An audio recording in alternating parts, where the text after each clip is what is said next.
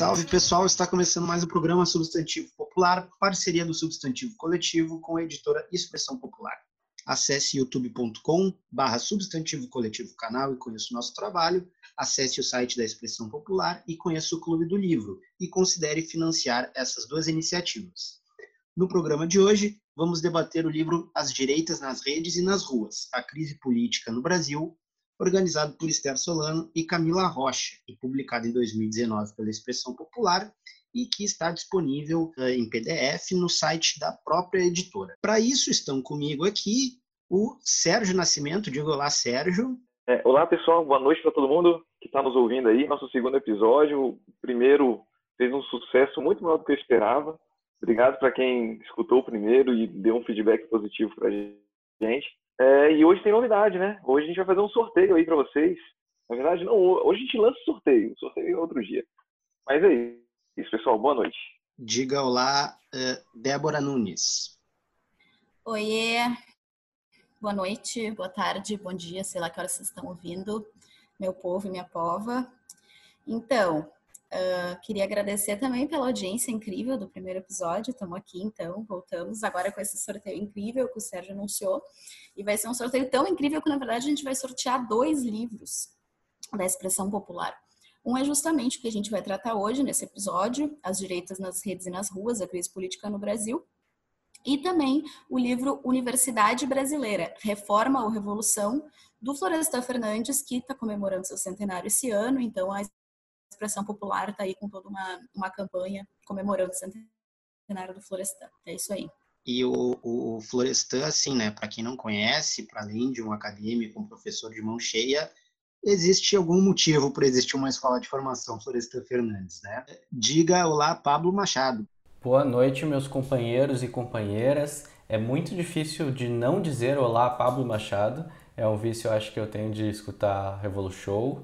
E é uma coisa que não perde a graça para mim, não sei para vocês, mas continua funcionando. É... Então, boa noite aos meus queridos ouvintes também, que podem estar escutando isso de manhã ou de tarde, não sei. Uh... E eu gostaria de avisar que para participar dos sorteios dos, do, dos nossos dois livros que a gente vai fazer em parceria com a Expressão Popular, é simples demais. Você só precisa comentar o último episódio, que é esse que vai pro ar na quinta-feira, dia 16 de julho, uh, com a hashtag Substantivo Popular. O que, que achou do nosso programa? Uh, com dicas, se gostou, o que poderia ficar melhor. Dá esse feedback pra gente aí.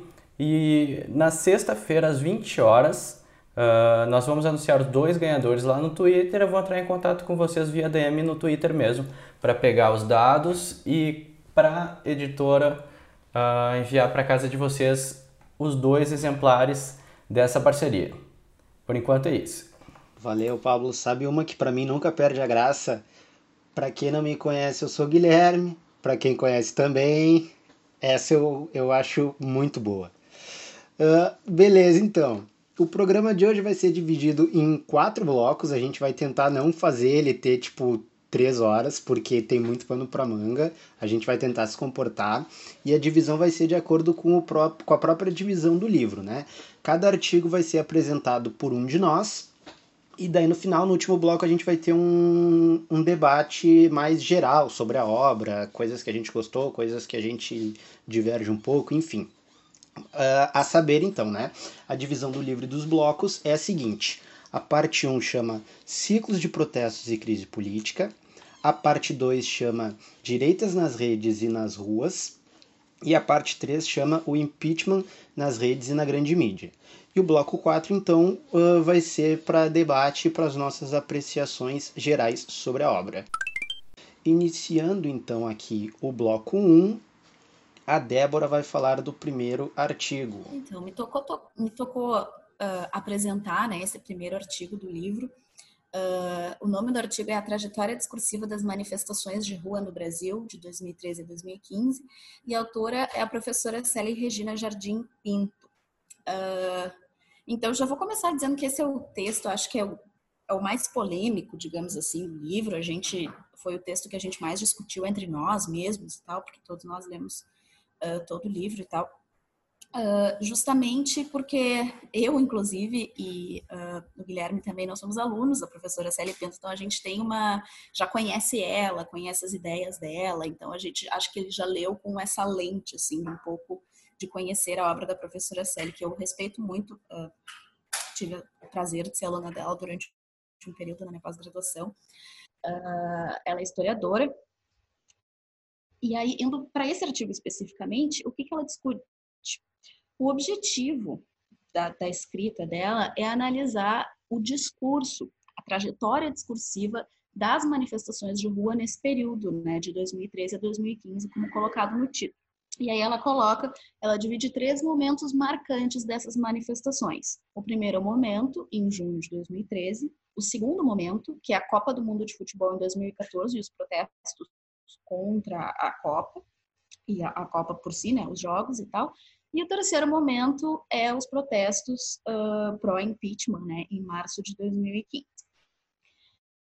E aí o que ela coloca basicamente é que em 2013, em junho de 2013, uh, a esquerda que estava na rua, ela não tinha o sujeito político uh, que ocupava a rua historicamente, trazendo as pautas de esquerda, que eram os sindicatos ou movimentos sociais ou o próprio Partido dos Trabalhadores. Então, a ausência do PT como uma figura central no, em 2013 uh, basicamente permitiu que as pautas trazidas em 2013 uh, fossem mudar, fossem mudando, fossem uh, se transfigurando no cenário político o que acabou lançando as bases para os protestos da direita em 2015. Para desenvolver essa teoria, ela usa os conceitos do Laclau. Daí eu vou tentar, são conceitos meio complicados, né? Os conceitos pós-estruturalistas ali do Laclau, eu vou tentar resumir bastante, mas aí vocês me interrompam se achar que, que ficou complicado. O que ela define, assim, que é central para desenvolver essa narrativa, é o conceito de significante flutuante e de significante vazio. Significante flutuante, basicamente, é alguma coisa que não tem uma essência definida. E aí, dependendo do contexto em que esse conceito é empregado, ele pode ter uma variedade de significados. E aí, o exemplo de significante flutuante que ela coloca, que começou nas manifestações de 2013, segundo ela, é a pauta do combate à corrupção, que começou a ser contextualizado como sinônimo de ser antipetista. Outro conceito que ela também usa é o conceito de significante vazio, que é uh, um conceito que de tanto se alastrou, tanto começou a adquirir significados e colocar mais coisas que significam aquilo que ele se tornou indefinido. Ele é um conceito que se expandiu tanto que ele já não define mais nada. E aí o exemplo do que é um conceito significante vazio é povo, né? Povo não significa mais nada. Ele depende completamente de para que que tu está empregando, enfim, essa palavra por si só, esse conceito por si só não tem mais significado. Então, assim, eu acho que esse texto, ela apresenta esses conceitos e vai mostrando, ele mostra alguns dados de quem é que estava em 2013, e aí ela coloca 2014 como um ponto de inflexão ali, né? Foi por meio dos protestos contrários à Copa e até dentro dos jogos da Copa, as vaias da presidenta Dilma, né? que foi um ponto de inflexão, para em 2015 as ruas se tornarem daí realmente trazendo pautas da direita, né? permitindo que a corrupção se tornasse equivalente ao PT ao governo Dilma e que a presidenta então fosse o novo significante vazio da política brasileira. E aí eu acho que o texto é muito necessário, né? Porque a gente precisa discutir o que que permitiu a direita a sair na rua em 2015 e, e ter avanços nas suas pautas e tal. E acho que é importante também, como a gente já colocou no programa passado, nós aqui somos fanáticos por futebol, diria, né? A gente tem uma relação e entende futebol enquanto sendo uma manifestação popular. É importante para se entender processos históricos, processos políticos, processos sociais, embora esse não seja o âmago do texto, é o único texto, praticamente, em, em todo o livro que dá uma visibilidade, assim, para a questão da Copa e para como o futebol também afeta a política. Mas eu acho que ele, esse texto peca um pouco na análise por diversos motivos que a gente vai colocar que justamente vem nos outros textos, assim, para mostrar qual é a diferença dos agentes de 2013 para os agentes de 2014 para os agentes de 2015. Um, enfim, a, acho que esse texto ele apresenta, ele se baseia mais nesses conceitos que eu coloquei ali do Laclau e não tanto em dados realmente, que infelizmente eu sou viciada na economia, né, economista de formação, a gente acaba dando mais peso para os dados. Mas enfim, acho que é um artigo super interessante e que suscita bastante debate, assim. E acho muito interessante que o, que o livro abra com esse texto, que permite tantas interpretações diferentes e que propõe uma narrativa acerca de 2013, 2014 e 2015, que são anos-chave para se entender manifestações de rua do Brasil, que é mais ou menos o que o livro se propõe, né? Então, acho que é isso daí, o meu resumo do artigo. Tá bem. É, provavelmente ele vai voltar com alguma força na, nos momentos finais, eu vou chamar agora o Sérgio para falar para a gente por que a direita acha que ser contra a corrupção é coisa dela. Manda aí, Sérgio. É, realmente é um artigo. Eu vou comentar o segundo artigo do livro, né, que se propõe a estudar esse, é, esse movimento de direita nas ruas, que é um artigo da Ilcimara Teles, publicado em 2017, com o título Corrupção legitimidade democrática e protestos. O boom da direita na política nacional, ela começa o artigo já propondo uma pergunta, né? Se a corrupção e legitimidade, legitimidade, democrática e protestos faz surgir a direita na, política nacional. E para isso, né, ela pretende analisar as relações que existem de corrupção e as manifestações contra o governo federal, especificamente contra o PT, né? É, simbolizada ali na, na presidenta Dilma. Para isso, ela vai tentar antes traçar um perfil dos manifestantes de direita que apareciam naquelas manifestações, né? Ela percebeu algumas características parecidas entre eles. Ah, antes disso, eu tive uma dificuldade muito, muito grande para descobrir qual manifestação ela estava falando. Ela fala que foi uma manifestação em abril em Belo Horizonte. Mas a gente está estudando, a gente lê o livro que tem manifestação em 2013, 2014, 2015 e 2016. Então eu não sei exatamente como ela falou quando eu li a primeira vez o, o artigo. E aí depois procurando pela internet, eu cheguei à conclusão que é uma manifestação de 2015. Não sei se os colegas entenderam também que foi em 2015, mas estou assumindo que foi uma manifestação em Belo Horizonte em 2015. E ela percebeu que o perfil desse pessoal que estava lá na manifestação era um pessoal que, assim, eles admitem uma intervenção do Estado em, alguma, em algumas áreas, em outras áreas não admite.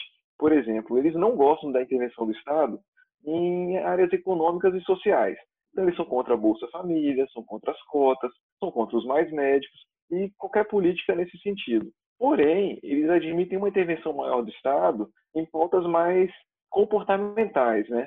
Então eles são a favor que o Estado intervenha é, contra o aborto, contra as drogas, contra o casamento homoafetivo. É aquela galera que se diz assim, eu sou liberal na economia, mas conservador nos costumes, né? Que é cheio de charge por aí, o cara vestindo uma calça normal quando está de frente, você vira de costas, ele tá não tem nada, tá usando um fio dental. Enfim, é essa galera com esse pensamento que estava frequentando as manifestações de abril em 2015 em Belo Horizonte. Bom, além disso, ela também fala que é uma galera, em sua maioria, formada por pessoas brancas, que tem cinco salários mínimos ou mais, alta escolaridade, e se informavam principalmente pela internet e eram antipetistas, porque eles faziam uma associação muito forte do petismo com a corrupção. E isso já. A gente vai até falar em outros artigos aqui durante o podcast que até explica né, de onde que eles pegam as informações pela internet. Bom, além disso, eles também são bastante elitistas e xenofóbicos eleitorais. Ele quer dizer o seguinte: pobre e nordestino não sabe votar. Basicamente isso.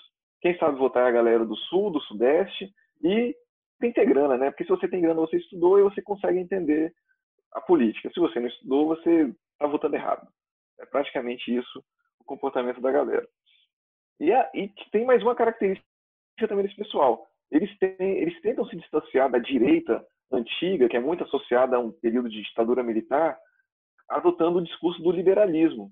Então, por isso que eles são também a favor da não intervenção do Estado na economia, né? Começa esse discurso neoliberal nesses, nessas manifestações que aconteceram. E também percebeu-se uma grande insatisfação com a política. E ela até fala que isso não é uma característica específica até desse grupo. Existem na, América Latina estudos já mostrando que existem três grandes grupos de eleitores na América Latina que ela classifica como autoritários, o primeiro grupo, onde o desenvolvimento é mais importante que a democracia. O segundo grupo ela chama de ambivalente, que a democracia é boa, é legal, mas em alguns casos a gente não precisa tanto dela assim, não, pode retirar se preferir. E o terceiro caso que são os democratas. Ela não escreve quais são os democratas, mas eu subentendo que seria o inverso dos autoritários, né? Que prefere a democracia do que o desenvolvimento. Bom, e aí ela enquadra os manifestantes de 2015 em Belo Horizonte como se fossem ambivalentes. Eles são contra o fechamento do Congresso, são contra a censura da imprensa, mas se as Forças Armadas forem chamadas para assumir o poder, para evitar o anticomunismo, para evitar que o Brasil vire uma Venezuela, beleza, a gente aceita nesses termos uma intervenção militar. E também percebeu-se um, um, discurso de combate à corrupção muito forte. Apesar de combate à corrupção ser um, o que ela chama de valor neutro, ela tem uma valência neutra, porque não existe ninguém que vai se manifestar a favor da corrupção, não existe um grupo contrário a essa ideia, é, era um sentimento muito forte que existia. E acabava favorecendo candidatos onde não, não, não existia uma relação partidária. Então, a chance de surgimento de um outsider é muito forte nessas manifestações. O outsider que é contra tudo isso que está aí, que veio para mudar. Enfim, a gente conhece mais ou menos o que aconteceu de 2018 para cá, que iniciou-se nesse discurso de sou contra tudo que está aí, vamos ter que mudar tudo que está dominando aí no governo. Isso não aconteceu por acaso. Ela falou que em 2014 o PSDB usou bastante o discurso anticorrupção e o nacionalismo na sua campanha. Após as eleições, depois que o PSDB perdeu, piorou, porque aí ele começou a falar de fraude eleitoral, teve um monte de pedido de impeachment, começou a associar a queda da economia com a corrupção. Ah, o Brasil não cresce porque o dinheiro está indo para o bolso do político.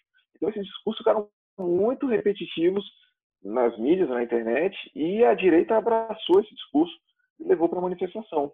Apesar disso, ela fala que a mídia não teve um efeito, a mídia tradicional, né, os grandes jornais, né, telejornais, não teve um efeito tão forte para influenciar esse pessoal.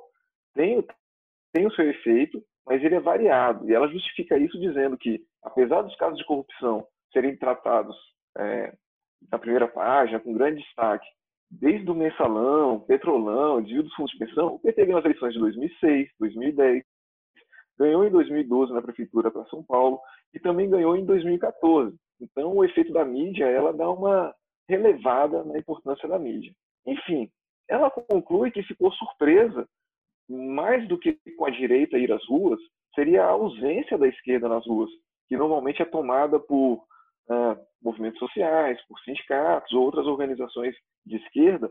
Por isso também que eu subentendi que a manifestação de 2015, porque era um movimento tipicamente de direita. E aí ela termina perguntando: será que essa democracia, improvisada pela opinião pública e que houve manifestações de rua que não respeitam o resultado legítimo das urnas, das, das urnas mais um motivo para achar que é 2015, é uma democracia desejável? Então, fica aí essa pergunta para a gente conversar depois, de repente, né? Lá no final, no último bloco. Eu vou encerrando por aqui para não ocupar muito tempo e não ficar muito longo aí o nosso podcast. Maravilha. O terceiro capítulo é por minha conta.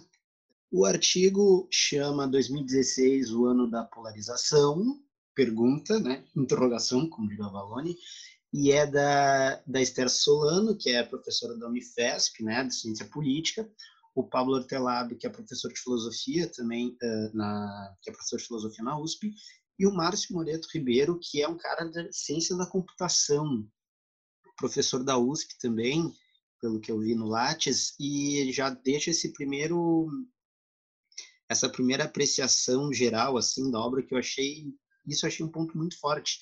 Muita gente de, de comunicação e de, de algoritmo, de ciência da computação e tal, eh, são leituras, enfim, debates que eu sou zero, assim, em termos de familiaridade, de apropriação, e que eu acho importante para entender o que começou a se uh, articular ali a partir de, acho que antes de 2013, mas que, enfim, que a gente viu com muita força em 15, 16 e 18 nem se fala. Então, acho esse um ponto importante da obra. Eles vão falar, né, no texto, de maneiras gerais, das disputas que se iniciam em 2013 e que vão até 2016, e vão eleger uh, o MBL. Uh, essa semana eles tiveram um, um, probleminha aí, mas né, não sei como é que está a situação agora, que vai ser um grupo que vai conseguir uh, articular um, o que eles chamam de um discurso populista de direita, que vai conseguir aglutinar ao mesmo tempo o antipetismo e, a, e o discurso anticorrupção, né? Quer dizer, existe difuso na sociedade brasileira uma ojeriza ao PT, uma ojeriza à corrupção, e eles vão conseguir, é, para os autores, né, com muita competência, juntar, transformar discursos num amal. Desculpa te interromper, eu só queria salientar de novo que é muito muito engraçado estar gravando esse programa onde o MBL se destaca pelo discurso anticorrupção na mesma semana em que o membro da MBL foi preso por corrupção, né? Enfim. É, isso não foi combinado, vamos deixar claro que isso não foi combinado. Podiam achar que a gente está pegando no pé do MBL porque eles são anticorrupção e está sendo uma galera aí presa por causa de corrupção. Não tem nada a ver, MBL. Não é pessoal, tá? Quer dizer, é pessoal, mas foi coincidência. Eu também gostaria de salientar tá? as mesmas coisas que meus colegas salientaram antes. Correto. Uh, e aí os autores vão falar que o MBL vai conseguir se apresentar como uma direita neoliberal, mas que vai ter uma peculiaridade, que é não se apresentar uh, ou não apostar tanto, digamos assim, num discurso de agenda econômica, de reformas neoliberais, enfim. Até porque o Levi estava lá, né, gente? E, mas vai apostar mais num discurso moralizante e vai se agarrar no judiciário. Né? O judiciário vai ter um papel muito importante para moralizar a República e correr atrás dos corruptos, né? corruptos eles vão trazer dados de uma pesquisa de pesquisas que vão ser realizadas entre 2015 e 2016 em São Paulo, e essas pesquisas vão tent, tentaram responder basicamente três questões, né? Primeiro, a polarização relativa à questão do impeachment e o petismo atinge todos os grupos sociais mobilizados ou temos outras dinâmicas de manifestações que não se encaixam no modelo de polarização? Essa é a primeira questão. Segundo, como se organiza o atual debate político no Facebook? Ele é um debate polarizado que tem também no seu centro a discussão sobre o papel do PT. Terceiro, que impacto tem as pautas e narrativas políticas dinamizadas pelos grupos mais organizados na configuração da identidade política da sociedade como um todo? Os debates atuais de maior visibilidade sobre medidas liberais, econômicas, conservadorismo, punitivismo, uh, políticas sociais, discurso evangélico, narrativas golpe impeachment, têm ressonância na sociedade não mobilizada? Então, assim, são questões bem ambiciosas, eu diria, que eles procuram dar conta e eu acho que, de maneira geral, eles conseguem, se não responder, lançar uh, luzes importantes sobre isso. Vou separar aqui mais ou menos em como eles separam o texto. Eles vão começar falando dos jovens mobilizados fora da polarização. Eles vão trazer um, um, um, dado que é muito importante, que é essas manifestações tipicamente de direita entre 15 eh, e 16 tiveram pouca participação jovem e que isso uh, poderia indicar que o jovem não reconhece a centralidade do PT no debate político. Então, como que eles pensam, né? E aqui, por centralidade do PT, eles não estão necessariamente dizendo. Um, enfim, na verdade, é uma questão, do ponto de vista da ciência política, muito legítima. A gente já ouviu várias vezes nos últimos 20, 30 anos que né, o maior partido do Brasil era o PT e o segundo maior era o anti-PT. Ou o maior era o anti-PT e o segundo maior era o PT. Às vezes, num sentido meio de, de deboche, né, de chacota com a oposição, especialmente o, PSDB, mas às vezes num sentido gramsciano mesmo, né, de partido, que o anti-PT é o, o, outro grande partido que aglutina, enfim, os interesses de parte da, da sociedade brasileira. E se a juventude que não ouviu tanto isso, ou que ouviu, mas não faz tanto sentido, não estava nesses debates, como que ela pensa sobre isso? Eles vão realizar pesquisas em maio de 2016 uh, com jovens, né, em duas manifestações que atraem muitos jovens. Primeiro, a dos secundaristas de São Paulo, e segundo, a Marcha da Maconha que tem coisa que jovem gosta é de estudar e de maconha e de batata, mas não teve marcha da batata, mas talvez fosse no Largo da Batata. Então, uh, eles vai dizer que em ambas as manifestações, boa parte daquela galera vai apresentar uma descrença generalizada em instituições, em partidos políticos, na imprensa de maneira geral, mas que o comportamento eleitoral dessa galera, a grande maioria votou na Dilma em, em 2014, em segundo votou na Luciana Genro e em terceiro votou nulo. Então, assim, a, a, a expressão eleitoral de direita não era representativa nesse pessoal.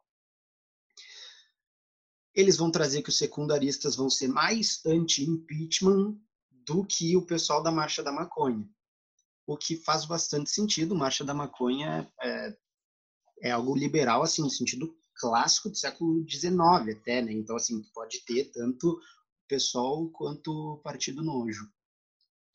Eles vão trazer que não aderem necessariamente à lógica binária, que a ampla maioria das pessoas entrevistadas concorda que o PT é um partido corrupto e, ao mesmo tempo, concorda que os programas sociais melhoraram a vida da maioria dos brasileiros. Depois eles vão para a polarização no Facebook, o PT no centro do debate, um pouco sobre como o PT ainda articula né, boa parte dos discursos políticos do Brasil. Eles vão trazer que esse texto é de 2017, tá? E eles vão dizer que é a plataforma preferencial para o debate político. Eu coloquei aqui essa questão que será que permanece? Será que Facebook ainda é a, a plataforma preferencial para o debate político? Num primeiro momento, eu achei que não, mas hoje, parando para pensar, é, é, o Twitter tem muito mais robô, né? Eu acho que o tiozão de Zap, que cravou 17, ele tá no Facebook, ele não tá no Twitter. Então, e a palavra debate também parece ser meio central aí nessa questão, né? É, então, não sei. Mas ele, em 2017, acho que não tinha muita dúvida quanto a isso. Eles vão começar pegando 66 mil páginas vão explicar lá a metodologia toda que eles fazem, quantas curtidas, quantos posts, e vão chegar em 400. E aí eles vão chegar à conclusão de que o PT se mantém no centro do debate no mundo virtual, seja a defesa, seja o anti-PT. Não vou esmiuçar muito quais são as páginas, porque muitas delas vão voltar adiante em outros artigos e eu já estou falando demais. Vou entrar na última parte do texto, que eu achei, a meu ver, a mais interessante, que tem como subtítulo Paulistano é conservador, mas não concorda com o discurso econômico liberal. A narrativa do golpe divide a população. Eles vão mostrar resultados de um questionário que foi aplicado em outubro de 2016, tentando sair do que eles chamam de bolhas virtuais, né? lugares que, enfim, da cidade que tinham menos acesso à internet, ou que a internet fosse mais limitada, e sobre temas diversos. Eh, liberalismo econômico, cotas, punitivismo, religião, etc., eles vão chegar, vão elaborar 12 tabelas, e eu vou ler algumas bem rapidinho antes de encerrar essa primeira parte aqui. Por exemplo, na tabela 1, eles pedem para as pessoas se identificarem qual é a identidade política delas, esquerda ou direita. E 54% diz que não é nada disso. Em segundo lugar, não sabe, com 14%. E em terceiro lugar, esquerda, com 12%. As pessoas não se identificam ou não sabem, enfim, que são de direita. Eu acho isso um dado muito importante. Ao mesmo tempo, a tabela 2 pergunta: se é uma pessoa conservadora ou não conservadora? 36% fala que é um pouco conservador e 31% fala que é muito conservador. E só 19% fala nada conservador. Então, assim, eu uh, e, o, e, o, Pablo, Pablo Machado, no caso, vira e mexe a gente tem algumas é, desavenças teóricas em relação ao Pablo Hortelado, enfim, conclusões que ele chega, mas metodologicamente as coisas que ele faz, que ele propõe, eu acho muito interessantes. A tabela 5, por exemplo, eles vão fazer uma série de afirmações. Precisamos punir criminosos com mais tempo na cadeia. 73% concorda. O cidadão de bem uh, deve ter o direito de portar armas. 64% não concorda. Sabe? São as mesmas pessoas que estão respondendo isso. Tabela 8, direitos sociais. Quem começou a trabalhar cedo deve poder se aposentar cedo sem limite de idade. 83% concorda. O Bolsa Família é necessário para reduzir a desigualdade. 54% concorda. Todo mundo deveria trabalhar de carteira assinada. 83% concorda. Então, assim, é tipo, é um pouco eles botando, jogando a realidade na nossa cara para a gente entender a geleia um pouco, sabe? Que às vezes é, é meio difícil de entender mesmo, né? Enfim, fico como estímulo para a galera ir atrás. Eu achei um artigo bem bacana. No final, eles vão dizer que o impeachment acabou sendo uma vitória do antipetismo. E aí eles perguntam: será que isso vai levar a uma antipolítica? Somos a Expressão Popular, uma editora e livraria que contribui para a formação do pensamento crítico da militância. Com livros de qualidade e preços acessíveis, levamos mais conhecimento até você, no compromisso de construir um mundo mais justo.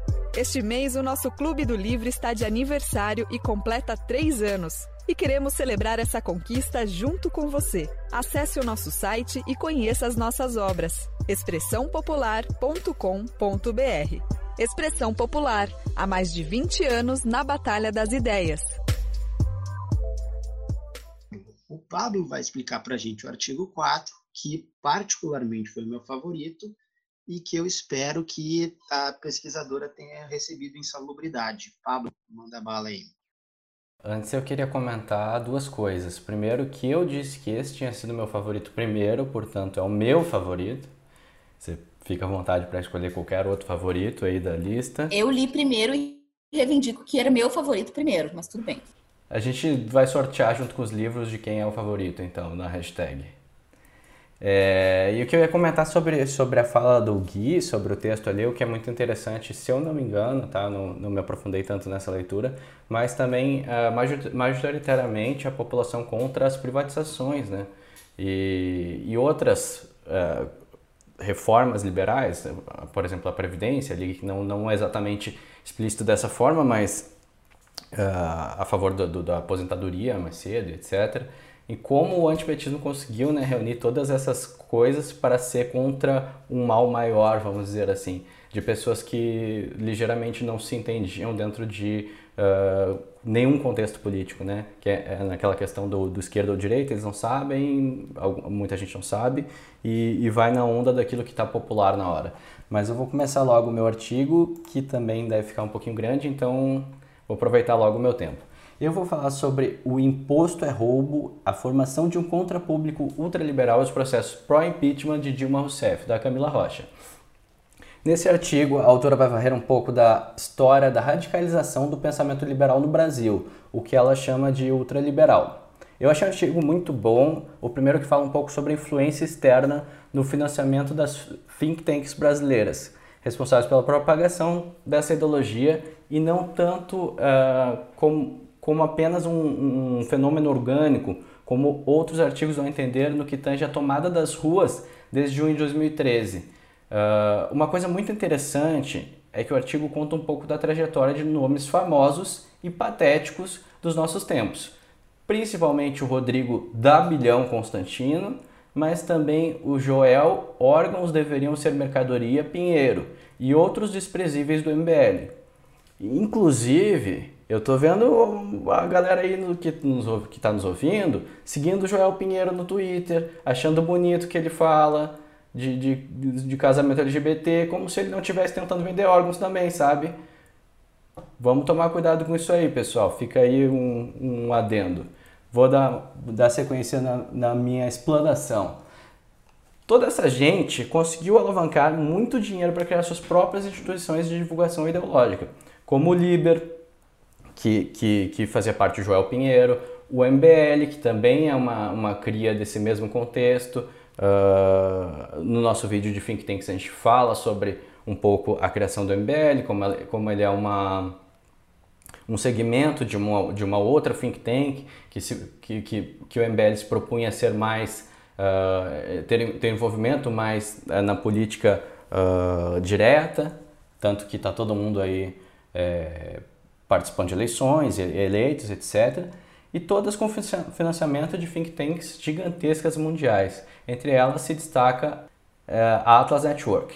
O texto conta também da criação do argumento do liberalismo radical baseado em senso moral, e não somente numa perspectiva de eficiência, como estamos acostumados a ouvir, uh, mas de uma galera ANCAP que entende a propriedade privada e pessoal, na quase nunca sabem a distinção, como uma extensão da própria pessoa. Dessa forma, qualquer coisa que vá meramente contra a máxima liberdade de tomar tudo para si é uma agressão para eles. Se alguém aí da, da galera que está nos ouvindo não sabe o que é CAP, continua assim, tá legal. Tá, tá bom dessa forma, não precisa procurar sobre isso.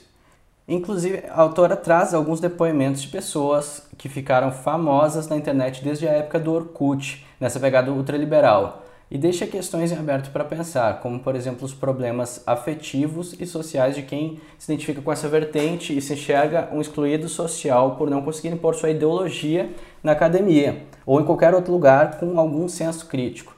Então, para essa galera, eles são detentores de um conhecimento muito raro em um mundo profundamente comunista e essa rede de propagação ultraliberal se torna um refúgio, onde eles passam a se sentir importantes e passam a fazer parte de um grupo onde são valorizados, mais ou menos como funcionam algumas igrejas. Uh, Segundo a autora, a construção desse contrapúblico ocorreu especialmente a partir de 2005, 2006, em comunidades do Orkut, é, por um público que não se sentia representado nos espaços de debate públicos, políticos costumeiros, é, como as universidades. O sucesso da construção desse público se deu por três motivos, cada um dos quais há um capítulo inteiro desenvolvendo. É, vou ler para vocês aqui. O primeiro deles é a presença precoce a presença precoce em fóruns e redes sociais virtuais de jovens universitários e profissionais liberais das classes médias e alta que possuíam interesse pelo, pelo liberalismo econômico. Algum, alguns desses uh, institutos que foram criados a partir dessas, dessas comunidades e, e com uh, o financiamento da, das think tanks internacionais são o Instituto Mises Brasil, uh, o Liber, que era do que o João Pinheiro participava, o Instituto Milênio, que foi presidido pelo Rodrigo Constantino, muitos desses, a maioria deles uh, ligados à Atlas Network, que é uma das maiores, se não a maior think tank mundial. Só uma observação, o nome correto é Instituto Miminices. Certa, certa correção. e, cara, vocês conseguem imaginar, velho, uma organização presidida por Rodrigo Constantino? Então, para quem se interessa em saber como esse cara chegou no jornalismo brasileiro, como ele tem espaço hoje é, nos jornais importantes é, e na TV até, é, isso é profundamente pautado em interesses financeiros, em, em dinheiro mesmo, em alavancar uh, essas pessoas para formar realmente um público, jogar, jogar o espectro político extremamente para a direita, sabe? E aí aparecem uns, umas pessoas que também são de direitas, mas um pouco mais moderadas, um pouco mais razoáveis e se torna a, a própria razão, né? Uh, apagando totalmente um, um, pensamento de esquerda, um pensamento contrário a, a essa hegemonia. O capítulo 2 é, a pré-existência de uma rede de think tanks liberais no país que pudesse oferecer suporte é, financeiro, não só financeiro, como também de treinamentos. É, tem uma, uma, uma, coisa que dava para notar, mas esse artigo fala também, comenta sobre isso, como Kim Kataguiri, o Mamãe Falei, todos esses caras eles se expressam muito parecido. Eles têm os mesmos argumentos, eles têm as mesmas ideias, eles estudam como rebater o. é, estudo. é, como debater né, com, com, com, acadêmicos, com pessoas de esquerda, de formas bem prontas. para ganhar né, a opinião pública. Isso não é por acaso, sabe? Eles são treinados, eles têm é, instituições que promovem isso, que criam esse tipo de, de pessoas para propagar a ideologia deles, né? E o terceiro capítulo, uh, mudanças, na mudanças na estrutura de oportunidades políticas relacionadas a dois eventos políticos no país. As revoltas de junho de 2013 e a reeleição de Dilma Rousseff em 2014. Então, quando a gente fala de, do, do patrocínio das think tanks, né, uh, e também dessa criação uh, dos institutos brasileiros a partir da internet, não é como se isso não existisse antes, né, como se não existisse esse, esse financiamento, a propagação dessas ideias, mas também o momento político do país era extremamente propício para que essas uh, ideologias caíssem como uma luva também. É um processo de décadas, né? Desde o... Desde sempre, né? Mas vamos dizer assim, com força desde da década de 70 uh, ah, no mundo com a propagação do, da ideologia neoliberal fortemente, principalmente na, nas regiões periféricas do capitalismo, né? E esse livro também ele fala algumas uh, bem rápido umas conceituações sobre as diferenças de é, liberalismo clássico, ordoliberalismo, neoliberalismo, baseadas em várias passagens de um livro que eu adoro e recomendo para quem quiser ler, que é A Nova Razão do Mundo, Ensaios sobre a Sociedade Liberal, do Pierre Dardot e Christian Laval. Então, assim, é, quando na internet, aí no Twitter, uh, as pessoas reclamam que marxista fica chamando todo mundo de liberal, é, é porque é mesmo, tá, pessoal? É porque é todo mundo liberal. Então, vocês vão perceber as sutilezas das diferenças é, desses dessas conceituações que para muitas pessoas devem parecer tudo igual, né? Como se a gente estivesse generalizando tudo, mas tem uma base teórica profunda uh, para essa crítica que a gente faz. Eu acho que é isso, eu acho que eu não vou entrar muito na questão dos capítulos para dar uma estigada aí no público a, a ler o artigo que eu recomendo bastante. Se alguém quiser comentar alguma coisa, eu fecho por aqui. Ah, eu só queria dizer que esse não é o meu favorito, porque ele é muito bem escrito, ele é muito bem hum. feito, muito bem hum. explicado, e ele me deixou muito triste, porque mostra uma galera muito tosca, muito baixo nível mesmo, e a gente perdeu para eles. Então, não é o meu favorito, porque ele me traz uma tristeza muito grande. Eu acho que eu só fiquei tão triste, com, igual a quando eu li esse artigo, quando eu assisti Hacking para um Sonho no cinema. Normalmente, depois do cinema, eu ia com a galera num, numa lanchonete, ia conversar sobre o filme, não sei o quê. Nesse dia eu falei, não, pessoal, eu vou para casa dormir. E depois que eu li o artigo, eu ia eu ia ler outro para continuar emendando a leitura. Falei, não, agora eu vou dormir, não tem mais o que fazer. Então, por isso não é o meu favorito, vocês podem ficar com ele. Tá bem. É, Para encerrar esse segundo bloco, sou eu novamente.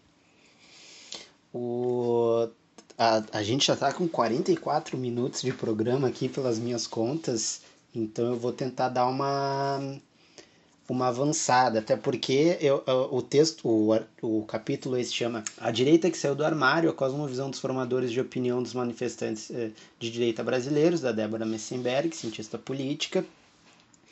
Uh, o, o artigo eu achei assim. Ele é um pouco o clima do Sérgio aqui, sabe? Ele é muito bom, mas ele faz muito mal. Porque é meio que é tudo que a gente já sabe que é horrível, só que a gente vai vendo ser feito, sabe?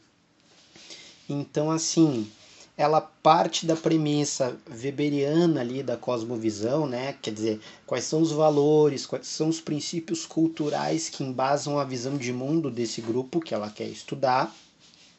Ela parte da premissa do Bobbio ali de que existe sim esquerda e direita, que são conceitos válidos ainda para pensar e para entender o mundo. E aí ela vai eleger os principais grupos políticos que deram suporte ideológico e logístico, e essa segunda parte eu acho que às vezes a gente esquece, para os atos de 2015 e 2016. Enquanto movimentos vão ser de novo o MBL, o Vem Pra Rua e o Revoltados Online. Os seus líderes o Kim Cata Tua Grana, o Fernando Feriado, o Rogério Chequé, Marcelo Reis e Bia Kisses. Eu não sabia de onde é que tinha vindo essa Bia Kisses, assim, eu sabia a figura. Eu não sabia que ela era Revoltados Online. Que, aliás, que lixo de nome, né? Revoltados Online, sendo que tu quer ir pra rua. Bom, e, e isso é o que de melhor tem o, o movimento, né? É o nome. Uh, jornalistas que ela e essa é a parte a mais engraçada né? Tipo eu sei o que vocês fizeram no verão passado não vem pagar de, de democrata de ocasião. Tá Olavo de Carvalho Rodrigo Constantino Felipe Moura Brasil Reinaldo Azevedo e Raquel Sherazade. E dois deputados federais Jair Bolsonaro e Marco Feliciano. Isso é 2017 que ela está escrevendo ela vai também usar um software desses sofisticados que eu não entendo muito bem de coleta de dados para pegar publicações dessas páginas, que vai dar quase 20 mil posts dessas páginas. Ela vai dividir em dois grupos focais de apoiadores e participantes das manifestações de 2015 para chegar um pouco nessas conclusões de quem são, como é que eles moldam, quais são os discursos, os padrões que se repetem, né? Enfim. A próxima parte do artigo ali, ela, ela chama Quem são os formadores de opinião dos manifestantes de direita brasileiros. Ela vai fazer um perfil bem rapidão das lideranças, do perfil, quem é, o que fez, tem todos eles tintim por tintim. Uma pequena biografiazinha de cada um, assim, eu acho que não vale a pena aqui entrar, até porque quase todos esses a gente sabe quem são. Uh, só vale destacar que ela identifica em 2017 o Revoltados Online como o mais fundamentalista, o mais conspiracionista, o mais ridículo mesmo de todos, e que é o que compartilha exaustivamente o Bolsonaro e o Olavo de Carvalho. E é desse grupo que vai sair a Bia Kisses. Uh, na página 194 ela vai criar um, ela vai elaborar um quadro de campos semânticos que eu vou falar bem rapidinho aqui também. É, é difícil ler quadro sem vocês estarem vendo, mas eu acho que tem algumas coisas que vai ficar é, bastante evidente. Ela pega três campos semânticos: o antipetismo, o conservadorismo moral e os princípios neoliberais. E aí ela vai elencar quais são as ideias forças, quais são os termos que mais aparecem para definir cada um desses campos. No antipetismo, a gente vai ter impeachment, corrupção, crise econômica e bolivarianismo. No conservadorismo moral, a gente vai ter família tradicional, resgate da fé cristã, patriotismo, anticomunismo, combate à criminalidade e ao aumento da violência e a oposição às cotas raciais. E dentro ali do campo dos princípios neoliberais, o que vai aparecer é o Estado mínimo, a eficiência do mercado, né, a privatização, livre iniciativa, empreendedorismo, meritocracia, corte de políticas sociais. Ela elabora esse quadro a partir então dessa pesquisa que ela fez. E aí ela vai identificar, e eu Vou, vou, confessar que eu não me lembro se isso vai aparecer em algum outro momento depois, mas que eu acho que é algo que em 2016, 2017, quando estavam sendo escritos a maioria desses artigos, foi meio que relegada, que é o fascismo. E aí ela vai dizer claramente o caráter fascista de muitos dos discursos que estão aparecendo nessas páginas, nessas redes, nesses, nesses posts, né? enfim vai dar uma ênfase ali à narrativa do complô, que aparece muito forte com Revoltados Online, que, e, e que vai usar o, o Foro de São Paulo, né, famoso, como uh, esse espantalho. Ela vai fazer uma porrada de análise das postagens desse pessoal no Facebook para compreender como eles operam, uh, como que se dão esses diferentes campos semânticos. E aí na página 204 ela faz um balanço que eu vou ler bem rapidinho para encerrar uh, esse artigo, que ela diz o seguinte: medo e impotência diante, diante do incompreensível num contexto de grande frustração social. Aí se encontra uh, o cadinho para a experiência totalitária. Uh, ali essa intolerância à diferença, a revolta particular da classe média brasileira em ter que dividir os espaços sociais habitualmente monopolizados por ela, e o medo da perda de seus privilégios. E isso meio que é o ponto tanto de. É, é meio que assim. Isso tá regando tudo que está acontecendo, né? Mas, eh, enfim, tem, teria outras coisas, mas acho que estamos avançado na hora. Eu vou encerrar esse bloco, voltamos para essas discussões mais adiante, para a gente iniciar o bloco 3.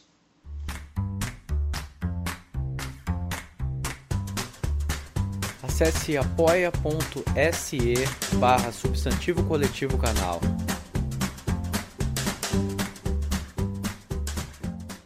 Pablo, explica pra gente que doideira é essa de medir sentimento por Big Data. Explico.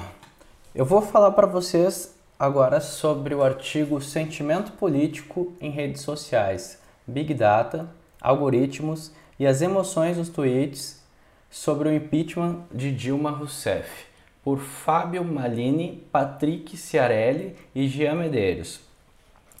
Bom, o artigo ele apresenta uma análise de sentimentos utilizando a tecnologia de Big Data nas redes sociais, mais especificamente no Twitter, em duas datas específicas. Em 15 de março de, 2000, de 2015, dia da eclosão de manifestações anti, antipetistas e, e, contra, e a favor da derrubada da presidenta Dilma, e 27 de agosto de 2016, data do impeachment, do golpe impeachment da presidenta Dilma Rousseff. Uh, acho que vale comentar rapidinho o que é Big Data para o nosso ouvinte que for leigo na área ter uma noção. Big Data, segundo Wikipedia, é a área de conhecimento que estuda como tratar, analisar e obter informações a partir de um conjunto de dados grandes demais para, para serem analisados por sistemas tradicionais. Tá, mas o que isso significa? Os sistemas tradicionais, por assim dizer, estão acostumados a tratar com informações estruturadas como cadastro de lojas, estoques e etc., onde utiliza o banco de dados relacional para armazenar os dados. Mas em um contexto de redes sociais, como tirar proveito através da tecnologia de textões de Facebook ou de milhões de tweets? Nesse contexto, o Big Data vai armazenar todos esses dados, estruturados ou não, para posteriormente os analistas criarem algoritmos que extraem informações valiosas desse montante. Uma de suas utilidades é a análise de sentimentos, como é o caso do artigo. Como isso funciona? Nas duas datas escolhidas são coletados milhares de tweets relacionados ao assunto em questão e o algoritmo vai mapear qual sentimento que os usuários estão apresentando. As técnicas variam, mas genericamente falando, o algoritmo vai varrer palavras-chave como grande dia, até que enfim, já vai tarde e analisar como o usuário está querendo se expressar, sem nenhum uh, humano precisar ler o que de fato foi escrito. Então, quando no nosso primeiro programa também eu comentei sobre como as redes sociais e, e, a tecnologia em geral, ela é um jogo viciado, que a gente entra perdendo, é um pouco disso que eu estou falando. Nesse caso aqui, é, foi, foi utilizado um Big Data para uma análise de, de sentimentos nesse, nessas duas datas específicas, de baixo orçamento, foi usado um software é, estrangeiro, que tem poucas referências de palavras em português que possa ser usado, por isso teve um, índice muito alto de descarte de tweets que não se adequavam, não poderiam ser classificadas entre é, positivo, negativo, alegria, medo, uh, no contexto do impeachment, por falta de base de dados criada, um, um software criado uh, previamente com, com, essas, com esses filtros Uh, mas eu, eu vou entrar mais no artigo daqui a pouco, mas eu queria que vocês pensassem um pouco o quanto isso, esse tipo de coisa é de fato utilizado para moldar os discursos políticos e como eles vão ser, eles têm o um recebimento na população.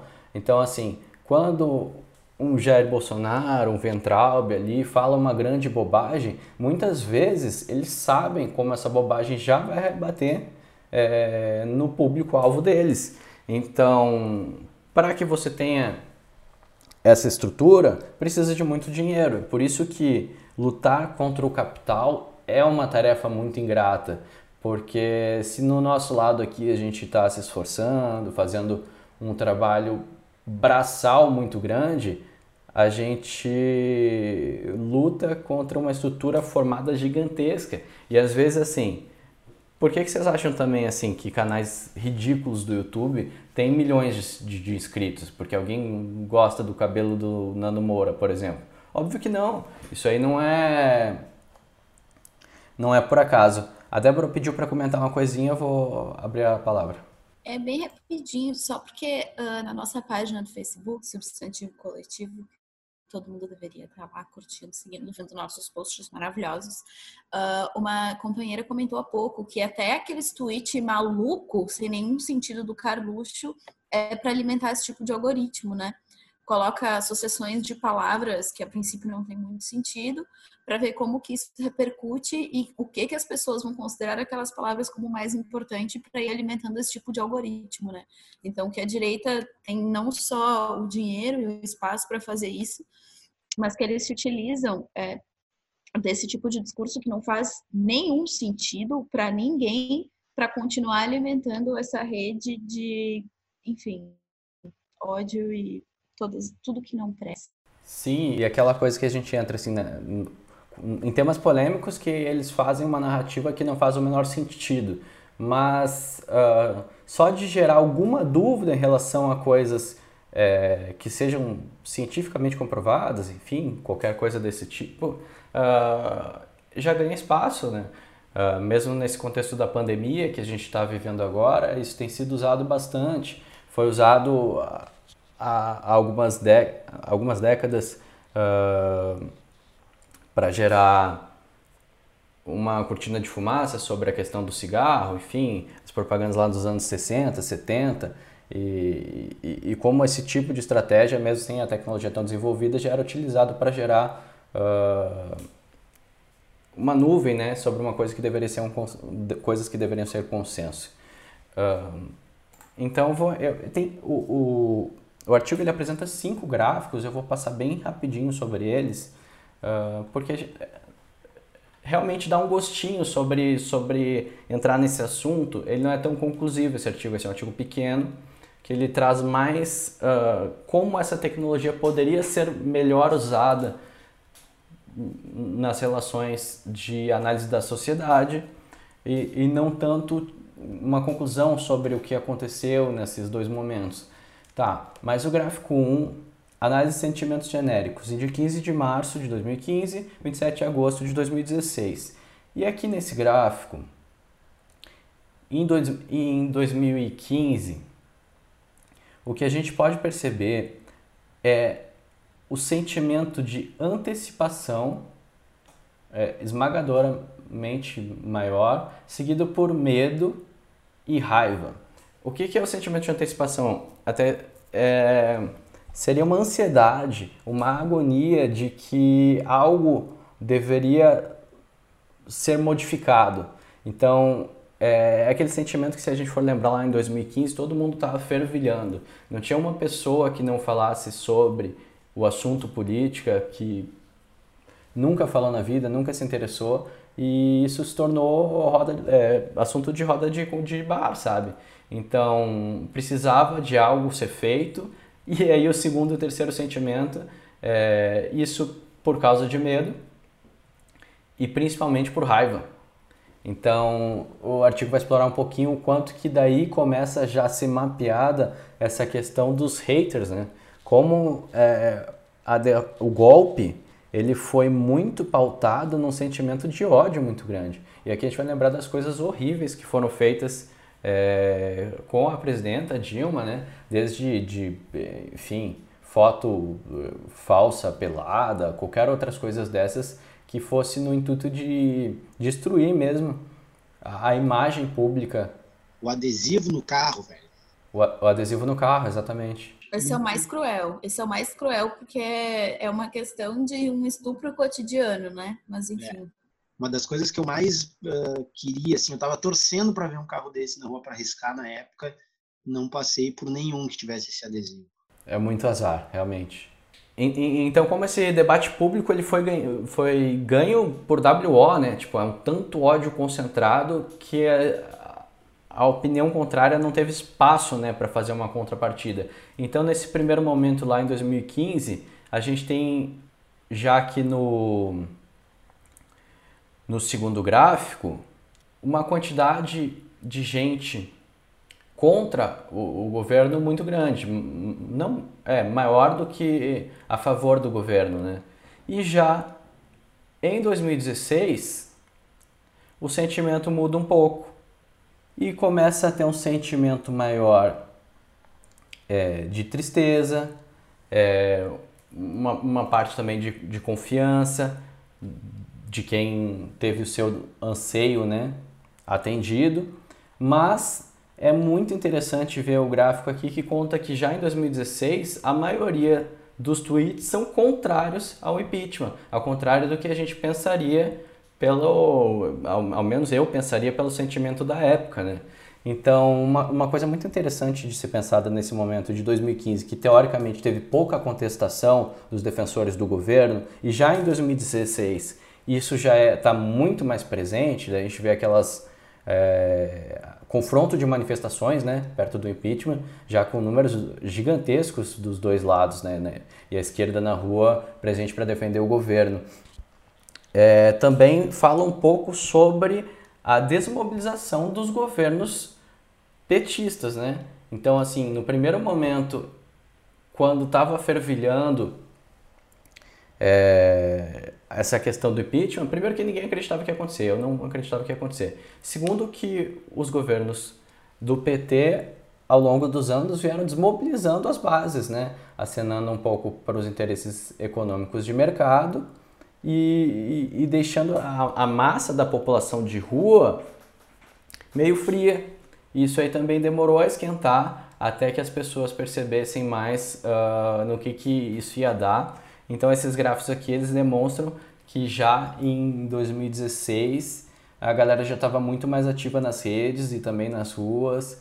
Mas enfim, é, o artigo é sobre isso, vale a pena ser lido também, mas eu gostaria que ele tivesse mais, é, mais conclusões, mais, uh, que pudessem trazer mais informações uh, com esses dados coletados e, e eu fico curioso para saber se mais estudos desses foram feitos, já que já existiu software e já, já teve essa iniciativa.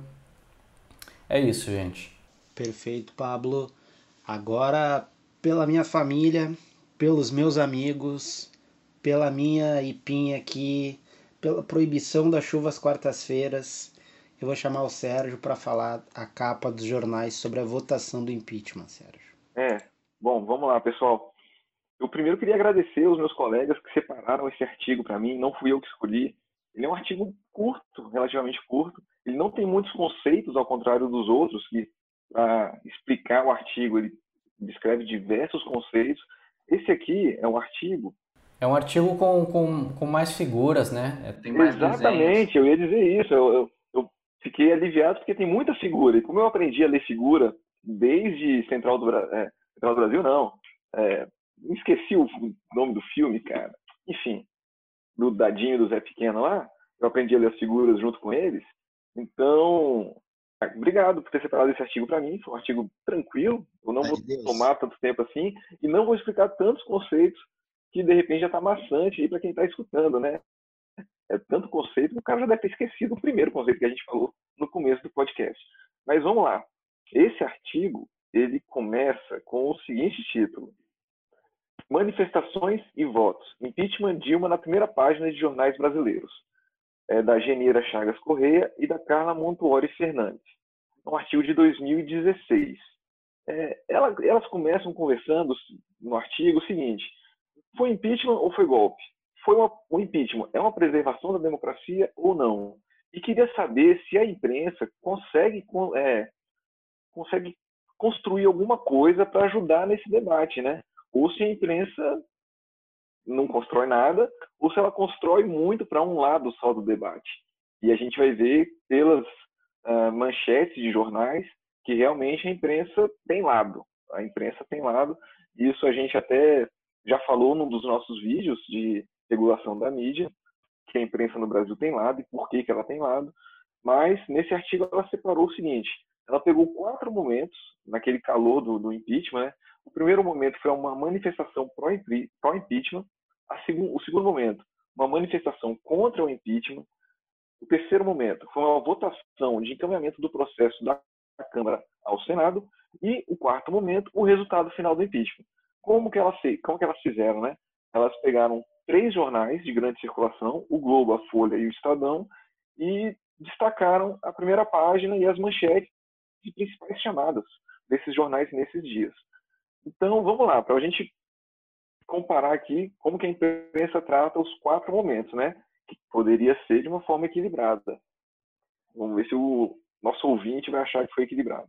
No primeiro momento, na manifestação pró-impeachment, que foi em 14 de março, é uma foto da Paulista lotada e com várias chamadas enaltecendo o impeachment e até menções ao Sérgio Moro.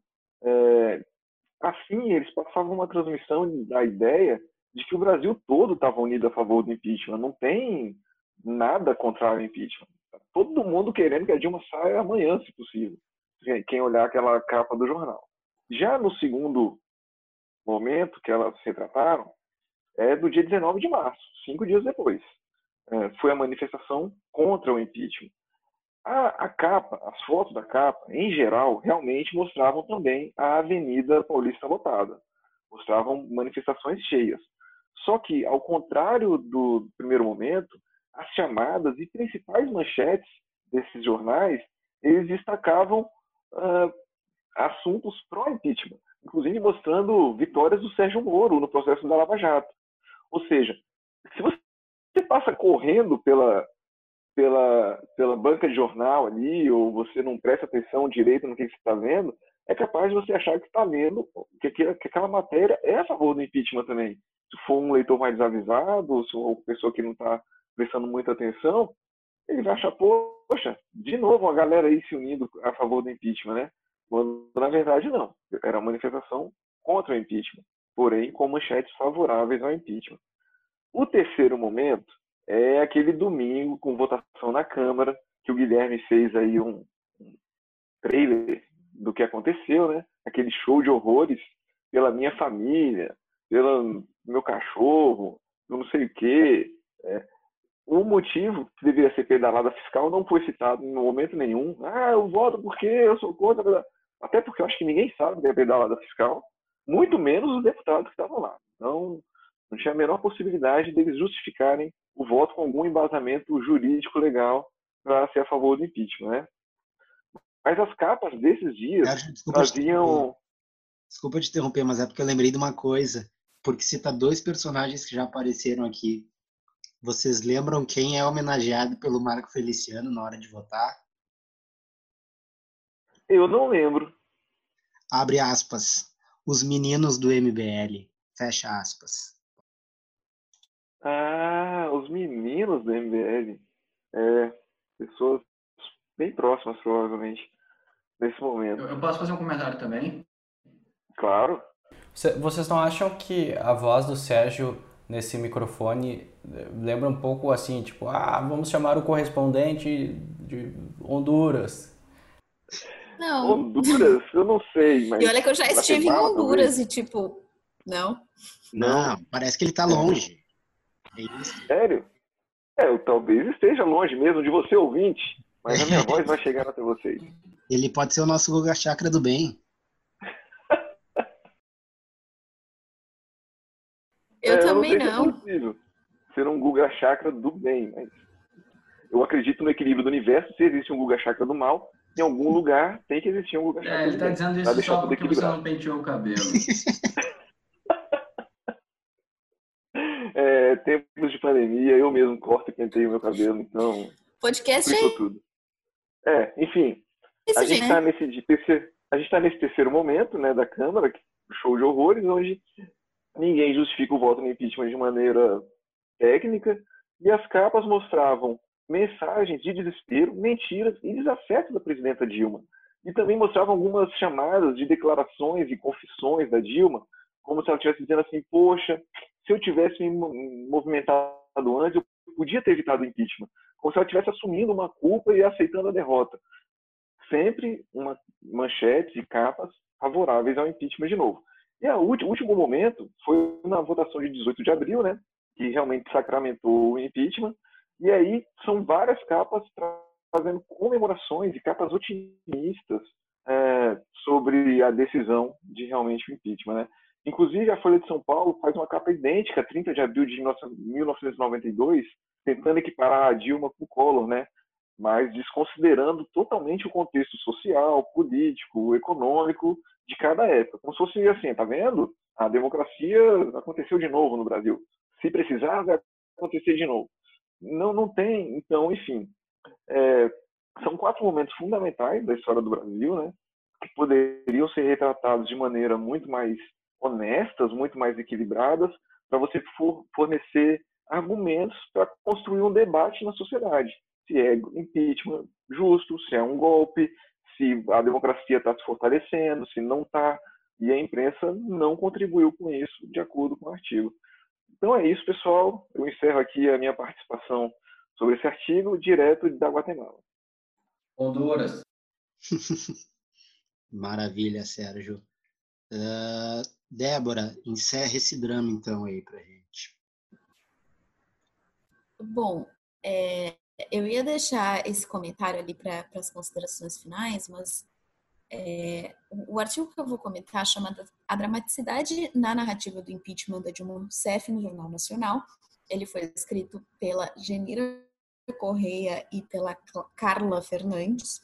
E aí, a ouvinte mais atento, ouvinte mais atento vão notar que esse livro tem uma grande quantidade de artigos é, escritos por mulheres, né?